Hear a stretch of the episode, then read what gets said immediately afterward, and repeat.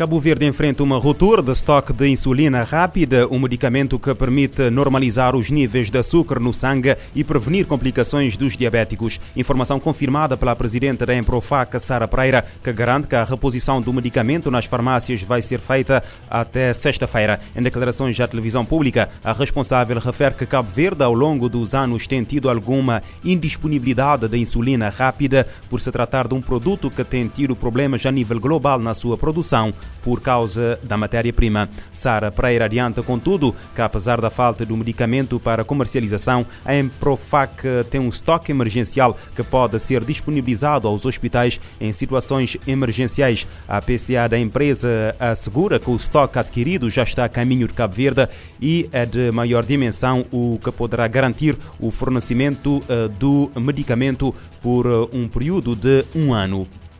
Amadeu Oliveira considera que existe uma narrativa criada para o condenar e que as únicas provas que existem contra si são artigos de jornais, eh, e-mails e texto de eh, WhatsApp descontextualizados. As declarações foram proferidas na tarde desta terça-feira, dia em que o tribunal de que julga a causa concedeu, aliás, a palavra ao arguido para prestar esclarecimentos sobre toda a prova produzida ao longo dos 29 dias de julgamento. Segundo a Infopress, o arguido uh, entende que não tendo o tribunal provas contra ele nas questões fundamentais da acusação, como aproveitamento do cargo de deputado que tenha corrompido a Polícia Nacional para sair do país, com o seu constituinte Arlindo Teixeira ou que cometeu ilegalidade nessa saída recorre a artigos de jornal, e-mails e WhatsApp. A sessão desta terça-feira foi ainda ocasião para a defesa solicitar a junção aos autos de uma certidão do pedido de um grupo de 15 deputados ao Tribunal Constitucional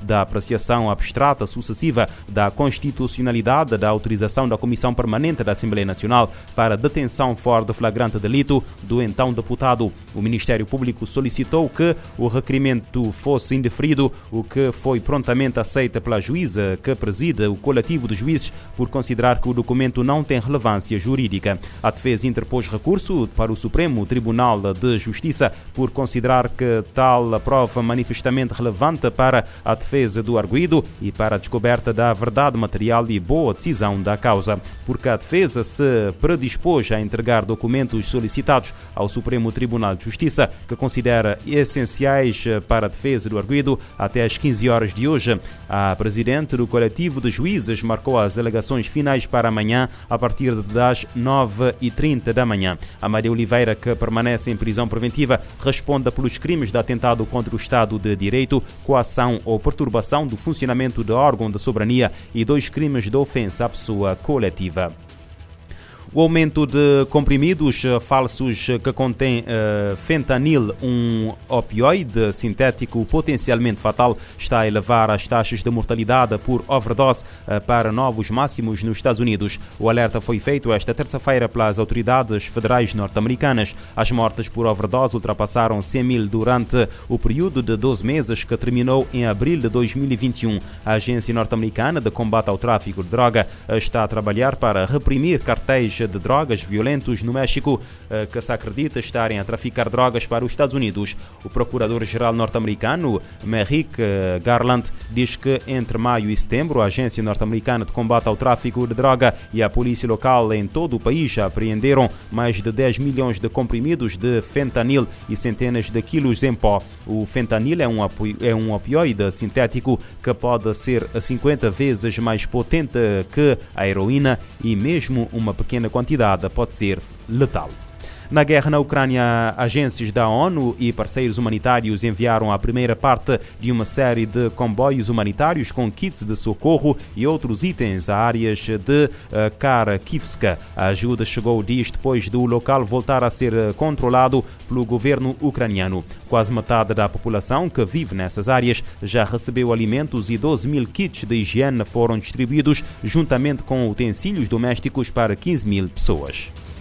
Em todas as áreas foram distribuídos aos centros de saúde medicamentos, kits de saúde cirúrgicos e de emergência, suficientes para tratar 10 mil pessoas nas próximas semanas. A coordenadora humanitária da ONU na Ucrânia visitou partes da região Denise Brown contou que viu casas, centros de saúde e escolas danificados ou destruídos.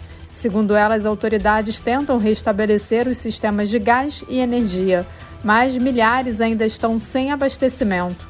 A preocupação agora é apoiar os ucranianos com um lugar quente e seguro para enfrentarem o inverno de 24 de fevereiro de 2022, quando a Rússia atacou a Ucrânia, até 25 de setembro, o Escritório de Direitos Humanos da ONU registrou um total de 14 mil vítimas civis no país, entre elas mais de 5 mil mortos e 8 mil feridos.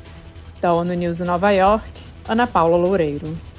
A maioria das mortes registradas foi por excesso por uso de explosivos, eh, incluindo bombardeamentos de artilharia pesada, sistemas de mísseis de lançamento múltiplo e ataques aéreos. O Escritório de Direitos Humanos da ONU acredita que os números reais são bem maiores, já que aguardam ainda informações de alguns locais alvos de intensa violência e a confirmação de outros relatórios.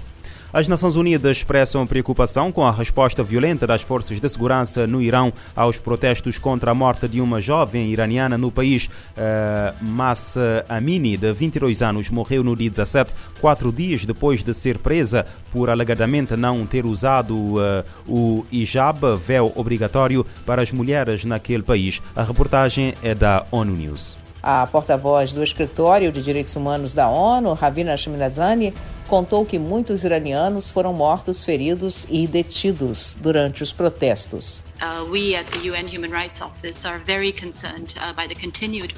A porta-voz informou que o Irã restringiu as comunicações no país, afetando serviços de telefonia celular e até telefone fixo, internet e plataformas de redes sociais. Marza Amini era da província de Saqqez, no noroeste do Irã, e foi a Teherã, capital do país, para uma visita. Ela desmaiou após ser levada para um centro de detenção e morreu no hospital após passar três dias em coma. Agências de notícias dizem que a polícia iraniana informou que a jovem de 22 anos sofreu complicações cardíacas, mas a família nega o atestado e acusa as forças de segurança de terem batido na vítima. Milhares de pessoas saíram às ruas nos últimos 11 dias e, em alguns casos, a polícia respondeu com tiros de revólver. O Escritório de Direitos Humanos diz que, por causa das restrições nas comunicações, é difícil estabelecer um número exato de mortos, feridos e detidos. No último dia 24, a TV estatal informou que 41 pessoas perderam a vida. Mas organizações não governamentais que monitoram a situação dizem que o número de mortes pode ser ainda mais alto. A porta-voz disse que está extremamente preocupada com comentários de alguns líderes que estão vilanizando os manifestantes, além do uso desproporcional da força contra quem participa dos protestos. Nos últimos dias, centenas de pessoas foram presas no Irão, incluindo defensores de direitos humanos, advogados, ativistas e pelo menos 18 jornalistas. O Escritório de Direitos Humanos da ONU pede a libertação imediata dos presos e a restauração dos serviços de internet.